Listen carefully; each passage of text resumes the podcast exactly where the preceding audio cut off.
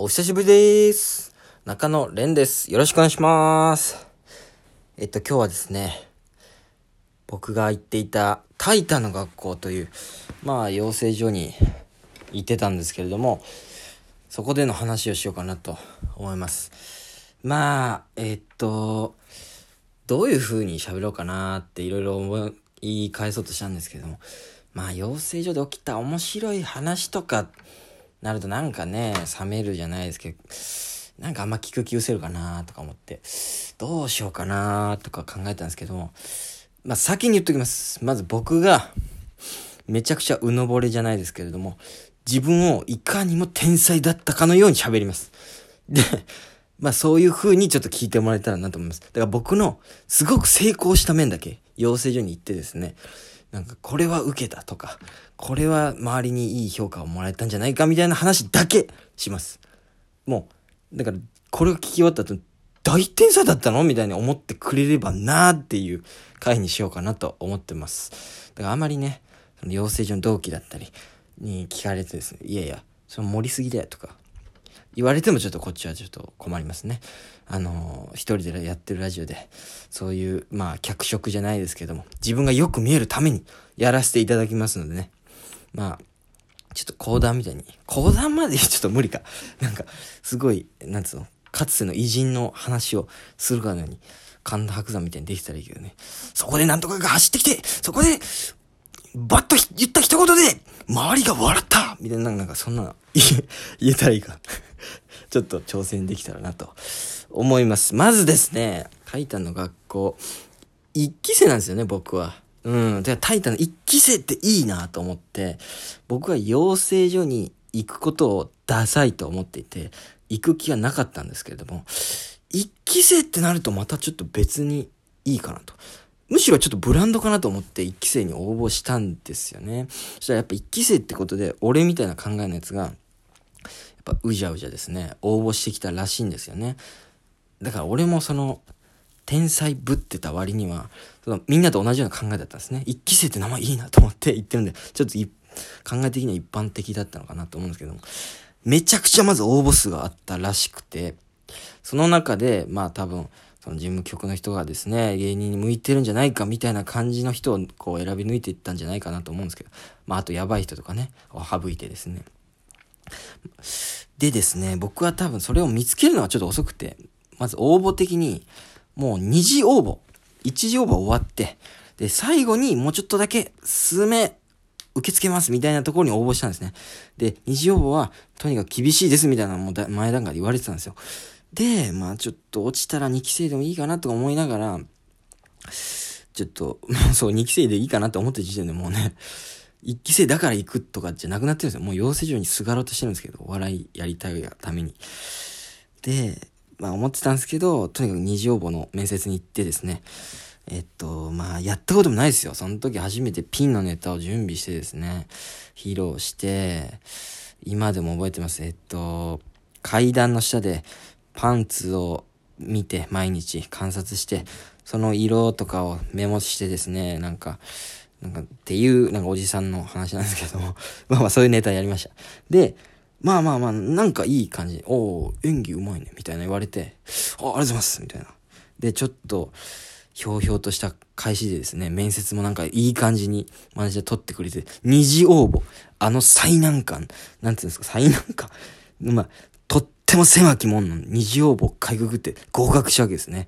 うん、だから後に言われるわけですよね。事務局の方とかに、うん、中野とかね、二次応募、あの狭き門をくぐってきたやつだからね、期待してるよ、みたいな感じで。まず二次応募って狭いところを合格したわけですね。ここでもう、中野蓮の芸人人生が始まったわけだ。で、ちょっと講談をやんなきゃと思って思い出したんですけど、それでですね、まあ、まあでも、まあ、ちょっと緊張はみんなしてるんですけれども、でも俺その中ででもですね、ちょっと、ちょっとここでは負けてられない。養成所時代でここの中で負けてたらもう芸人で売れるわけねえと思ってたんで、自分が一番面白いと思い込んでですね、まずもう初日から行ったんですけれども、それでですね、なんか、まず自己紹介みたいなのあるんですね。みんな、なんかその、あるんですよ。めんどくさいね、今考えたら。だけど、で、僕らは芸人コース、一般コースっていうのがありましてですね。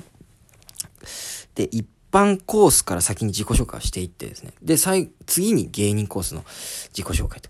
自己紹介なんて芸人に振ったらもう、もう、なんつうんですか。大喜利までいかないけれど、ちょっと面白い雰囲気を見せたいじゃないですか。で、しかも俺二次応募で通ってるから、芸人コースの、えっと、最後の、えっと、出席番号。って言うと逆に言うと、一般コースから行ってるから、その順番で言うと芸人コースの最初になるわけですよね、自己紹介。マジかやと思ったんですけど、でもそこでは俺はもう一番面白いと思い込んで言ってるので、一発目でちょっとね、まあ、かましましてね。うん、それは、まあまあまあなんか、僕にはコンプレックスがありまして、うん、まあそれは、早漏なんですけれどもね、みたいな、なんかそういうのを言って、ちょっと受けたんですね。うん。その時点でちょっと、おってなったわけですね。芸人、ちょっと周り、それ以降の芸人たちにプレッシャーを与えてたんですよね。その、ちょっと面白いこと言わなきゃいけないぞ、みたいな。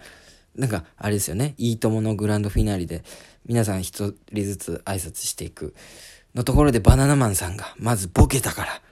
で、もう、みんなはボケなきゃ、もう負けてらんないみたいになっこう雰囲気変わってったと言われてますよね。あれですね。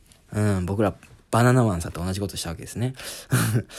そうなんですよ。で、まあ、かましまして、初日もまあ、ちょっと、尖ったやつという印象を与えれたんじゃないですかね。うん、で、まあ、芸人の養成所時代が始まるわけなんですけれども、僕らは半年でですね、短いんですよ。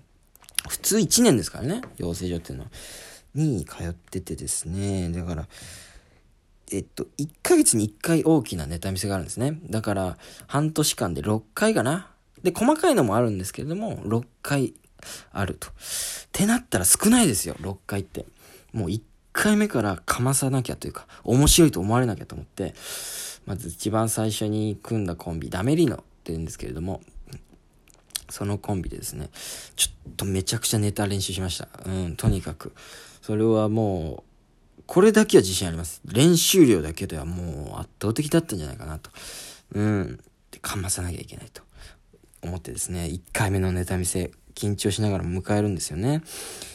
で、もうみんな緊張します。だって、経験者もいましたけど、ほとんどネタを人前でやるっていうのがみんな初めての状況なわけですよ。めちゃくちゃ緊張してて。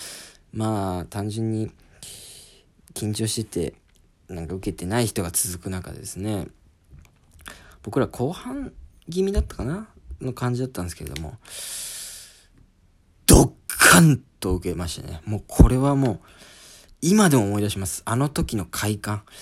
ドカッと受けました。うん。これはちょっとまあ設定軽く言うとですね、えっと、養成所入る前から考えてた設定なんですけれども、えっと、まあコントですね。で、ビデオレンタルショップの店員とお客さんと。で、お客さんで、えっと、大量に DVD を持ってくる人がいて。で、お願いしますっていうわけですね。えっと、これ返却でよろしいですかと。はい、これ全部返却でと。めちゃくちゃ枚数があるわけです。はい、わかりましたと。で、ピッピッピッとしていくと、あれ？延滞してる？え？これ全部延滞しますねと。いうわけですね。30何枚。で、合計何万みたいになるわけですよ。え、これ全部延滞してます？って言ったら、なんか、お、で、お客さんの方見たら、あーみたいな言ってるんですよ。あーえどうしたんですか？って言ったら、あ、僕ね、DVD レンタルで延滞することに性的興奮を覚えるんですよ。ドッカンと受けて。そうなんですよ。これがいいネタでね、後にダメリーノの代表作となるわけなんですけれども、これがいいネタでね、本当にもう、もう、圧倒的に受けたわけですね。その、1回目のネタ見せで、こいつらなんか違うぞと。演技力も素人だったくせに、なんだこいつらみたいな。ちょ、もう、かませたんですね。大成功、俺の。最初かまさなきゃいけない、えー、計画がもう、ま、まんまと、まんまとというか、えー、っと、計画通りにね、言ってるわけですよ。これで天才だと思われて。よしよし、よかったなと。まあ、ネタ見せ楽しかったなと思って終わったらですね、その数日後、ね、またコンビでね、この前ネタ見せちょっとよかったな。俺ら受けたんじゃねえか一番。みたいな感じで喋ってたら、ネタ合わせ中に電話かかってるわけですね。で、相方の方に電話かかってきて、電話出てですね、はい、みたいな。で、あれ？事務局の、まあ、マネージャーさんなんですけど、事務所、あの、養成所の管理をしている事務所の方が、から電話がかかってきて、あ、どうしました？みたいな。で、俺は電話、あのかかってきてないわけです。それを、まあ、なんかこう、えー、間接的に聞いてるわけなんですけど、あ、事務所の方なんだろう？と思って聞いたらですね、この前にネタ見せよかったよと。ぜひ、3日後の、タイタの事務所ライブ、ダメリーノ出てくれないか？というオファーがあったんですね。よっしゃって。で、しかもそれが俺らだけ。1回目のネタ見せで、唯一、事務所ライブへの出演を勝ち取ったわけなんですね。これは相当、養成所内でエリート街道進めてたわけですね。めちゃくちゃいいでしょ。うん。これはね、本当にね、一番最初にみんなに面白いと思われない。なんか芸人の評価も大事ですから。この芸人たちに俺は面白いんだっていうことを見せつけるために練習めちゃくちゃしてきてよかったなと思ってですね。これで、まず、まず、そう、かませたなっていう段階でございます。まあまあちょっと12分じゃね、全部喋りきれなかった。まだ1ヶ月目。ちょっと、ちょペースが、ペース配分が、どう見ても天才じゃないんですけれども。まあまあ、トークはね、あれなんです。とにかく、まあちょっと、もう一回ね、後半を上げようかなと思います。ぜひ聞いてください。俺の養成所天才、天才の話。まあ、あくまでもう一回言っときますけど、いいことしか言ってないですからね。めちゃくちゃ滑ったこともあるんですけど、それはもう喋んないです。天才だったみたいな感じで喋ります。後半もぜひお聴きください。私は、